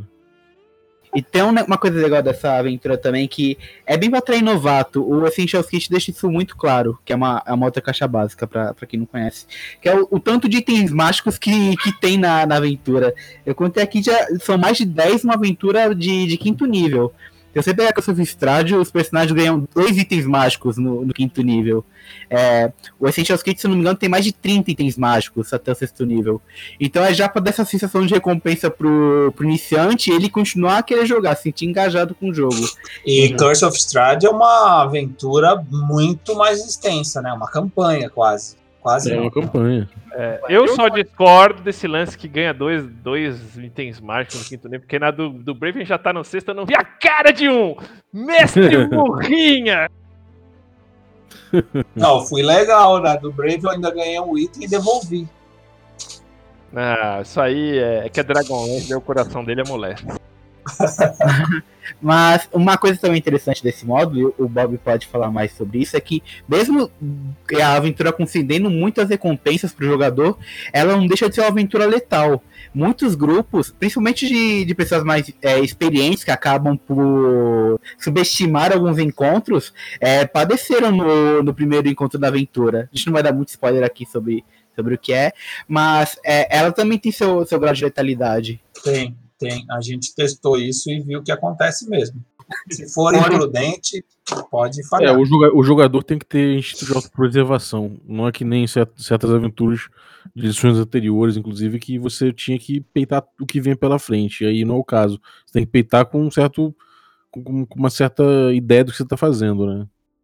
Não, e aqui você quer aquele negócio, cara. O mundo é vivo. Se você, tipo, você sabe lá um rumor, você. Tem um, tem um dragão lá na puta que eu pariu, cara. Se você for pagar pra ver, você pode pagar muito caro. É, o preço pode ser alto. Oh, e eu- o que eu acho interessante dela, cara, é que ela tem um trabalho de lore fenomenal, né? Então ela tem, por exemplo, tipo alguns easter eggs eh, de personagens que aparecem em romances, por exemplo, como do Drist. Não personagens principais assim, mas tipo, coisas que eles encontraram, você pode encontrar também. Eh, tem, cara, umas ligações históricas muito legais. Você vai, tipo, pega uma, uma referenciazinha, assim, os itens mágicos, por exemplo, são itens mágicos jogados. Todos eles têm uma, tem uma história por trás, né? E tem as histórias de, de Forgotten. Então você vê lá, tipo, ah, algumas localidades. Ah, aqui teve um império, nananana. Se você estuda mais na história de Forgotten, você vai, tipo, chegar no, no back desse império e bate com tudo aquilo, sabe? Então tem, um, tem uns easter eggs muito legal pra quem curte o lore de Forgotten. Isso aí é Então, uma- custom made pra você, cara. É, é, não, cara. eu curti muito. Daí o pessoal fala, ah, é um kit pra iniciante, cara. Vale. Olha, eu joguei com até com um jogador que não é iniciante e, e é divertido porque realmente é- a aventura é boa nesse sentido, assim, ela é profunda, não é uma aventura genérica, ela é bem ambientada em Forgotten Realms mesmo. Cara, Uhum. eu, eu- e nada que um mestre também, mais experiente, ou que queira é, enriquecer a experiência que foi proposta no Starter Set, nada que ele não consiga fazer. Eu acho que essa é a grande sacada dela. Ela é simples para quem é iniciante, mas ela tem esses pequenos detalhes que fazem com que as pessoas que já conheçam, né, que já tenham vivido no cenário, ou você pegar aquele jogador que jogou a terceira edição, não jogou na quarta, voltou para a quinta, você joga aquela pílula de conhecimento, o cara, pô, que legal, isso existia quando eu joguei, eu conhecia. Então dá um ar de, de- esse cuidado que eu acho que eles tiveram na hora de montar o- a aventura e de inseri-la dentro do contexto é o que eu achei sensacional. E você Uhum. tem umas nuances assim, tipo, de umas quests que não são, tipo, você só sair na porrada, manja, Balbi. Uhum. É tipo, cara, às vezes é você ter que, tipo, pegar um item, né? Você que é o. Que é o Então, que é o- combate com algo em jogo, né, cara? Não, mas tem coisa que não é nem combate, cara. Tipo, é. É de fato. Situações mesmo. São situações mesmo, É. né? Então acho É, que. eu, isso- eu acho isso o jeito inteligente de fazer aventura, cara. Realmente, porque se você fica marcando que aqui vai ser um combate, você tá impedindo que os jogadores decidam o caminho que eles querem fazer. E isso é um Exatamente. problema de muita aventura que ela tendencia muito os encontros pro que ela quer, pro que o autor desejou. E, enfim, o melhor, o melhor jeito a gente sabe que não é esse, é, é apresentar uma situação e deixar o jogador resolver. Se é uma aventura, se, se cair pra porrada, é melhor que caia pra porrada, mas com alguma outra coisa em jogo.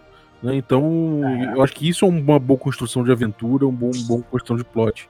Por isso que eu sou a favor mais da, daquela questão do, de criar o encontro, né, do que criar o combate em si. Um encontro Exato. pode, pode, inclusive, incluir um combate, algum tipo de disputa, né? Vamos dizer assim. Mas não necessariamente isso.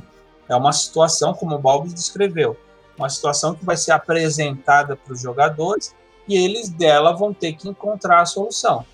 O Balbi tem um termo que é não embarrigue o combate. Sim, cara, porque é o seguinte, combate de grind barato, puro, é, vai- é- é- naturalmente ele acaba pra embarrigar, né? Então as pessoas falam, ah, porra, o combate deu errado. Isso em comunidade, grupo de Facebook, é o tipo de, de dúvida e de reclamação que você mais vê. Ah, pô, o combate tá, tá embarrigando, o combate tá ficando lento, tá ficando sem graça. O que fazer pro combate ficar legal? Cara, a primeira coisa, o, o combate, se for duas forças ali que se encontraram quase na CNTP, numa pedreira do Jaspion pra lutar até a morte, não tem graça nenhuma. Agora, se você tem uma construção de cena, tem algo em jogo, é um combate que, enfim, que foi causado pelo desejo dos jogadores ou por uma falha deles de cálculo, alguma coisa Ou assim. que foi evitado, né? É, ou que foi, dos é. jogadores, né? Aí o combate, é, agora se, se não foi evitado e acabou indo assim. Como aconteceu conosco na aventura da semana passada, né? A gente claramente tinha um encontro que ia gerar combate. E a gente usou o cenário para não ter combate. Pra não ter. É, então, isso que eu acho que. é, Isso aí gera combates interessantes. Agora, realmente, aquele combate que o mestre coloca ali no caminho pra drenar recursos, e aí tem que ser aquele combate, e dificilmente aqueles, aqueles inimigos têm algo para defender, a não ser realmente combater até o fim, sabe? Aí, aí é natural que vai embarrigar, é natural que o cara fique perdido se ele, se ele usa HP flutuante, se ele, se ele mede, se ele faz fudge no dice atrás do escudo. Aí você entra em todas aquelas soluções que, enfim, que às vezes se ele tivesse pensado no combate de uma forma de uma forma viva, de acordo com o jogo, né, e, e verossímil até, não teria, não, ter, não teria tido esse problema. E o, as boas aventuras de Forgotten, de Forgotten não, desculpa, de D&D, é, historicamente são os que não tem esses combates de grind, esses combates de baratos, né? É, o Pércio disse que a gente pulou lá o combate que o Brave fez pra gente, só tem um negócio a dizer sobre Chupa Brave! Não, não, não, não. Eu, eu tava falando da que eu joguei com o Balbi. Ah, não, ah, não. junto. Na semana de, passada. Mas de Dragonlance também. Dragonlance a gente saiu com os cavalinhos lá. É, de Dragonlance a gente também usou o cenário pra escapar. Brave botou, aqui, botou um Gnol. É, e o legal é que assim, é, você, vocês tinham um efeito de algo acontecer no combate, que se o guia morresse, vocês se perderiam no deserto.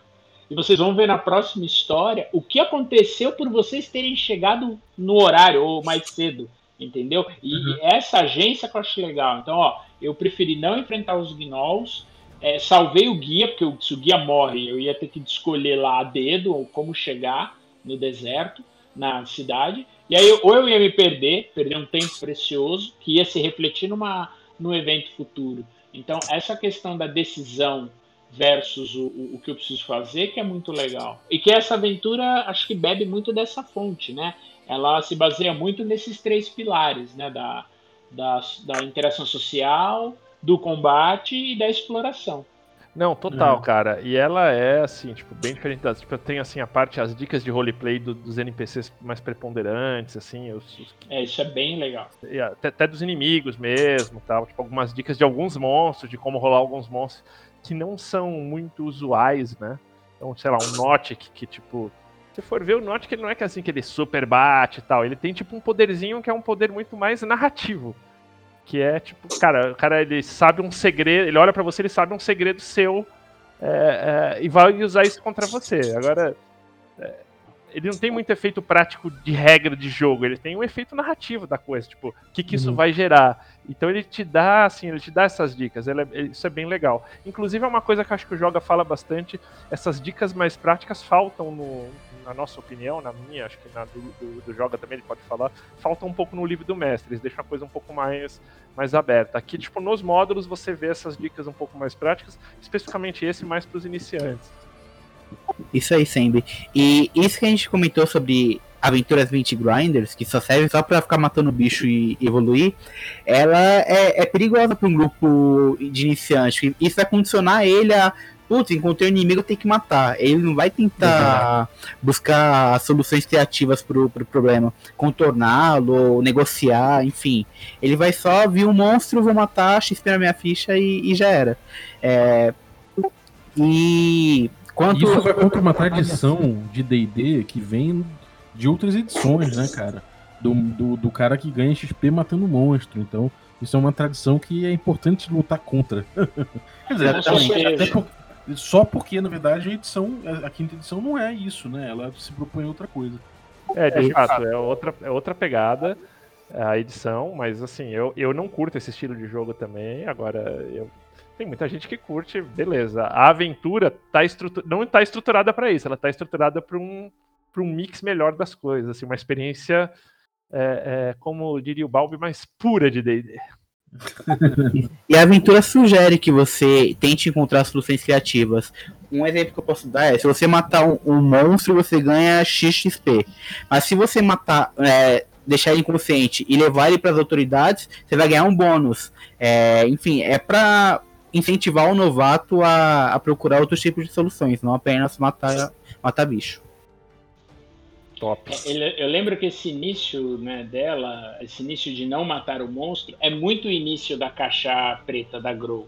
Que a primeira é, é uma aventura que eu converso com amigos, eles falam, cara, uma das melhores aventuras foi essa primeira, porque a gente tá preso, a gente tinha que faz, ficar amigo ou não do outro preso lá, que era o Axel, uhum, o Axel e tentar fazer o plano para fugir, ou seja, e aí o cara falou, eu lembro de um jogador que tinha muito essa, esse ímpeto de bater, de brigar, ele falava, cara, mas eu posso não bater nele? Eu falei, ah, você pode fazer o que você quiser, cara.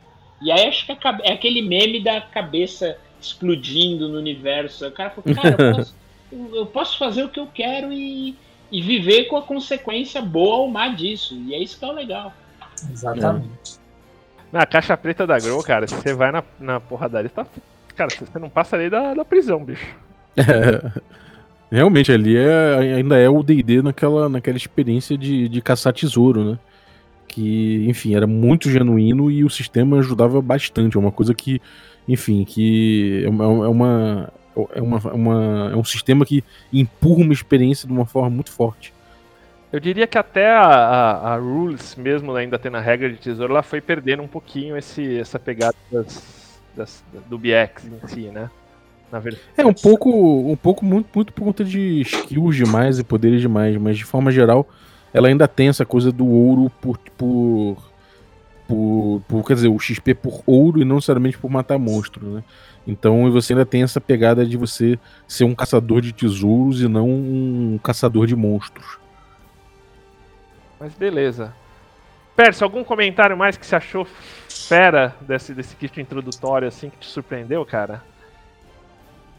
Cara, é, eu, eu acho que eu já falei num, num dos primeiros programas que eu tive aqui com vocês, ó, ter sido há quase um ano. É, assim, eu gosto bastante da proposta do Starter Set em geral.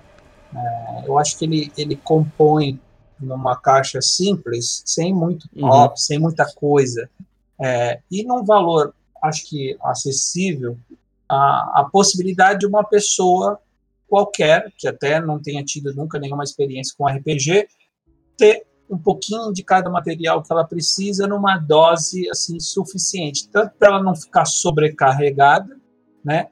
E mas com o gostinho de quero mais, e, meu, mas e se eu quisesse criar meus próprios personagens? Poxa, essa era a próxima pergunta. Aí você tem um livro do jogador com 300 e poucas páginas só disso, né?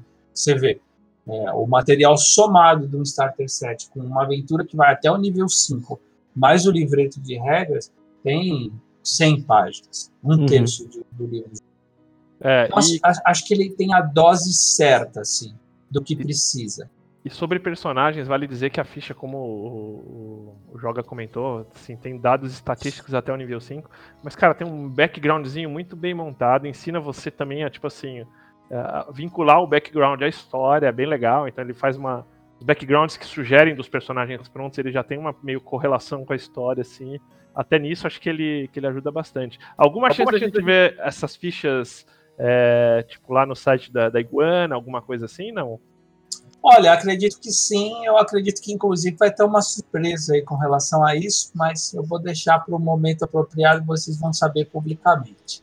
Ih, rapaz. Olha, hein? Ó. Ah, fechou. Fechou. Isso, é- isso eu já Inclusive, aprendi. convido a todos a participar. Vocês vão saber o que, que é quando, quando acontecer. Aí sim. Esse Ó, aí, pra- quando, quando fala isso, é que vem coisa. Eu já aprendi. É, rapaz. Eu achei a primeira vez que ele falou ali na, na, na stream, falei, "Ih, isso, isso aí é o você joga pra cima, o bicho é gato, cai de pé. Mas daí veio esse avalanche, velho. Cara, mas nenhuma das vezes que eu participei aqui eu falei coisa que não era. É verdade. É verdade, é verdade. Mas vai dos outros se quer acreditar ou não. É, cara, assim, é, sobre aquele papo lá da, da comparação que você pediu, eu diria que em relação à, à caixa preta da Grow, a caixa preta da Grow é aquele presente que o pai dá pro filho, falando, toma, filho, eu vou te introduzir ao mundo do D&D aqui, filho de 14 anos. Agora, o, o, o, o Starter Kit o, o, e o Essentials e tudo mais, essa linha toda do D&D, hoje em dia, ela é barata, acessível, e é pra um cara que tá andando na livraria e falou, ih, que legal isso aqui, D&D, né, vou pegar. E vai gostar, sacou?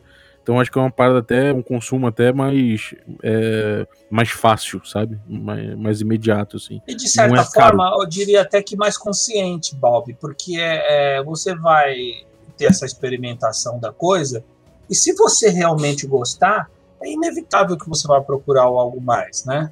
É, exatamente. E se ele viesse com três mapas e um monte de miniatura, e mais os dados e mais um fichário, como era o- a caixa preta, ele seria necessariamente mais caro. E isso por si só já é uma porta, já é um. Um um- impossibilitador, né, para alguns. É, exatamente. Tem muita gente que não ia comprar, porque falou, cara, não conheço o jogo ainda, mas sei lá, para começar eu vou, já vou meter essa grana tudo aqui, melhor não. E às vezes até o nível e a quantidade de, de coisas acaba intimidando um pouco, né? Exato. Então acho que tá na medida, assim. Eu acho que o Starter 7 é na medida, cara. É isso mesmo, eu acho uma boa definição. Fechou. Na medida. Aqui, ó, melhor fechamento que esse não tem. Alguma, alguma dica aí mais, Luiz Brave? Não, não, eu não. Tranquilo É aqui, pessoal. É um suplemento muito bom. Acho que vale a pena tentar é, começar os primeiros passos, apresentar para as pessoas. É, cara, é que o- a gente está falando comprar para um amigo, dar de presente de aniversário. É, pai comprar para os filhos. Então, o pai que já joga quer introduzir os filhos ao jogo. Eu acho que é, é uma porta de entrada aí muito legal. É, o fato de não ter, às vezes, a miniatura, a gente até, às vezes, ah, pô, não tem miniatura, tudo mas dá aquela sensação é muito muito icônica do teatro da mente. Acho que isso é muito Uhum. legal. E depois, sim, aí você introduz miniatura, introduz a parte tática, mas essa questão do trato da mente, que eu acho que é que no starter dá muita dá muito pano para manga para isso. Ah, Então, a dica do Sembi é: tá escutando esse podcast, belezinha? Terminou, dá uma ligada lá pro seu lojista, que provavelmente, o Persa não vai falar isso, é, mas provavelmente dia 20 aí pode ser que esteja chegando. Então faça sua reserva, pelo menos, já. Porque tá feia a coisa depois você faça a conseguir. sua isso. reserva. Essa é uma coisa que a gente pode começar a fazer. Normal. Uhum. É, e o, o meu é isso, cara. Você tem aquele grupo lá, cara, que. Aquela galerinha lá que, que flerta com DD o tempo todo. Você é um cara que já joga DD e tudo mais, e fala, pô, eu nem preciso do Essentials, não sei o que. Pega, cara. Porque. Quer dizer, não é o Essentials, né? O Starter Kit, o Starter Set. Pega o Starter Set e leva pra aquela galera lá, sacou? Mestra pra eles com isso aí. Que eu acho que é sucesso, cara. É menos coisa. Ou então dá de presente pra alguém, sei lá, você tem um um primo que nem mora na tua cidade, mas que fala que curte, não sei o que, você já tá sabendo. Pega, cara, não, não é caro, pega, leva pra ele e, e deixa ele, ele desenvolver o grupo dele lá a partir daquilo que eu acho que é sucesso, cara. É, é um produto bom pra isso. E muita gente reclama, bem rapidinho, muita gente reclama que pra, ah, pra começar a D&D você tem que comprar três livros, cada livro não sei o que. Não é, cara. Começa por aqui. Aí você falou o que eu ia dizer. Exatamente. Tem essa visão, às vezes, equivocada, né? Que você precisa de três livros para começar. Não, muito pelo contrário. Na verdade, você só precisa de um. Se você quiser ser muito claro, você pegar o player, você tem tudo que você precisa. O sistema está todo lá, a criação de personagem está lá. Então, seria o começo mais completo possível, né? Uhum. Se a gente fosse resumir a uma única, uma única, um único produto. O starter é, é uma alternativa mais simplificada, mais contida, que vem com mais material do que você precisa. Agora, o combinho starter mais livro do jogador, cara, é aquela coisa que aquela pessoa que já está querendo tentar narrar, ser um DM, tá com um pouco de medo e fala, pô, vou esperar o livro do mestre e tal para aprender a ser mestre. Não precisa esperar. Você pode começar a dar os seus primeiros passos aqui, uma experiência mais controlada também. Acho que é um, é um bom passo, inclusive. É, cara, falou tudo. Acho que é bem isso aí. Legal, a gente vai deixar aqui. O jogo, acho que se você tiver na mão, a lista das lojas aí, onde já pode ser feita reserva e tal. Normalmente são as lojas que vendem os produtos da, da Galápagos que tem lá no site da Iguana. A gente vai deixar também o, o link aí na, na descrição. Maravilha. Bom, então fechou, né? Fechou, um super agradecimento ao Pércio aí novamente. É, valeu, Pércio, pela participação aí. Algum recadinho, Pércio? Ah, eu aqui agradeço, sempre um prazer, obrigado. É, vamos jogar, né? E convido a todos a participarem aí nas próximas semanas e a gente vai continuar com mais algumas é, informações, é, lives, a escolha dos próximos títulos, como a gente falou aqui também. Então tem bastante movimento acontecendo, não só de chegada, né, de, de, de blues e de coisas que as pessoas estavam esperando, mas de preparação para próximas levas também. Boa. Aí sim, hein? GG, algum recadinho? Estamos tranquilos hoje. E depois, depois do, do- dessa leva aí de lançamentos, acho que agora a gente tem que se preparar, né? Por- Talvez É. Esse- ele Aproveita, aproveita está tranquilo. É, eu já posso exatamente. dizer, o material que tem no mercado atual agora, o jogador já pode passar anos aí jogando, quem não conhece ainda o D&D, vai passar anos jogando sem precisar coçar muito o bolso, mas é claro que vai acabar coçando, porque vem mais coisa por aí, então o cara vai Ih, querer. rapaz, E vem coisa dá, boa, hein? É, então é isso, mas já tem material pra você ficar jogando aí muito tempo, cara, realmente. É, Sembi, algum recadinho?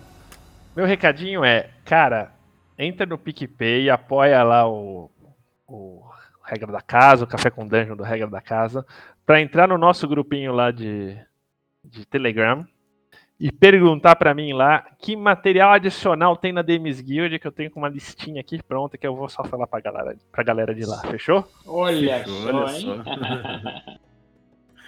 É, rapaz, assim, é assim que se faz, cara. Agora eu quero ver você resistir a apoiar aí com pelo menos 5 reais.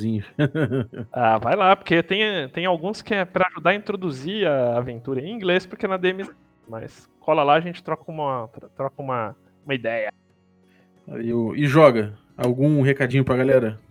Hoje eu tenho três recadinhos rápidos. Primeiro, apoiem o Regra da Casa no PicPay. É, é algo que a gente esquece um pouco de comentar, mas o podcast hoje tem. é, ele, ele corre quatro vezes por semana, mas ele pode aumentar ainda mais se você apoiar no, no PicPay. Pode chegar até cinco, seis a sete dias, né, Balbi? Se eu não me engano. Então, cinco vezes, mas com especiais para, enfim, vai, vai- com, os- com os especiais você vai ter até mais de, de seis vezes por semana. Isso, e os apoiadores já estão recebendo alguns episódios especiais no nosso grupo do, do Telegram. O, seg- Exatamente. o segundo é, a gente falou bastante da scene de Dragonlance e o Brave, nosso, nosso ilustre colega, ele está narrando uma campanha de Dragonlance no canal do Períodos do Play. Né, Brave? Fala aí. Exatamente, a gente já está indo para o quarto episódio. é, o engajamento está muito bom, está bem legal. A gente está mestrando aí com as regras da quinta edição. O Pércio, o Sembiano, o Ramon do Perdidos no Play, a Ana estão participando aí. A aventura está tá chegando num ponto bem legal. Viu? E por fim, é, até segunda-feira no máximo, a gente vai estar lançando um compêndio com, com os termos traduzidos em português. Para quem ainda tem dúvida, ah, como tal magia é, foi traduzida na, na versão nacional, não está com os livros na, na mão, é, a gente fez esse trabalho, compilou todas as informações, conferimos com o errado tudo certinho, e até segunda-feira a gente vai lançar na Games Guild e talvez no Journey também. É isso. Ah, bota, bota um valor nisso aí, cara, que você trabalhou que nem um corno nisso aí. Bota pra vender na Demis Guild essa parada. Não, não, a gente sempre coloca de graça, até para quem não tem forma de, de acessar o conteúdo poder. Ou no, mi- ou no mínimo, bota paga quanto você quiser. Que É, pode pagar, deixa cara. livre lá. Se a pessoa quiser colaborar, ela colabora, né? Que gags te abençoe, irmão. Que a palavra de Anderson Gui, meu filho. Isso aí, merece. Tá ungido nas águas de Blackmore. É, fechou então. É, o meu recadinho, é, é, não, vou, não vou repetir o que meus camaradas aqui já disseram. picpay.me barra café com dungeon. E, cara, só dizendo aí que, além de tudo isso aí, você concorre lança, aos lançamentos dos nossos parceiros. Então a gente já, já sorteou aí vários jogos.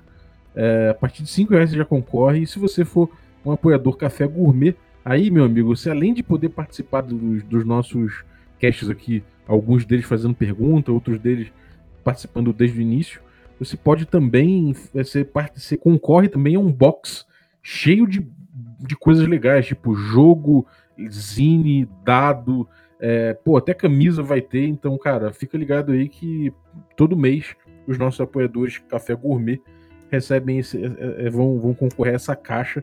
E a primeira já foi entregue, hein? Com um Shadow of the Demon Lord assinado pelo autor, um zine, um zine de Backme, do D&D Backme, que é o Horoscope. Foi mais uma caixa de dados da Chessex, do, que, no, naquele modelo Camel, que é bonitaço. Mais uma caixa de café Orfeu para você beber ouvindo o nosso Café com Dungeon. E um bottom do Regra Casa. Então esse mês agora vai ser no mesmo nível ou melhor, eu garanto. Então é isso aí. Confira lá picpay.me barra café com dungeon. Conto com sua ajuda. Então Eu vi- fechou? Eu vi que rolou um Castle Falkenstein também, que no grupo a galera tava no modo desespero aí pra quem ia ser sorteado. Rolou, né? rolou. O Ulisses ganhou, o nosso apoiador aí, Café com Creme, é, ganhou o Castle Falkenstein diretamente aí da, da Retropunk. E a gente passou aí quase o mês, a primeira, a primeira parte do mês aí, terminou ontem, nosso, nosso cupom de 15% de desconto. Então, nas lojas da, da Retropunk. Então, cara, tá rolando muita coisa, você, você ganha muito em sendo apoiador. E, além de tudo, você ajuda o nosso podcast a crescer e ficar cada vez mais profissa. Então, acho que vale a pena, né? Com certeza. Então fechou. Obrigado aí de novo, peço Valeu, galera. Coluna D&D Cyclopedia. Semana que vem tem mais. Um abraço e até a próxima. Valeu, galera. Valeu. Valeu.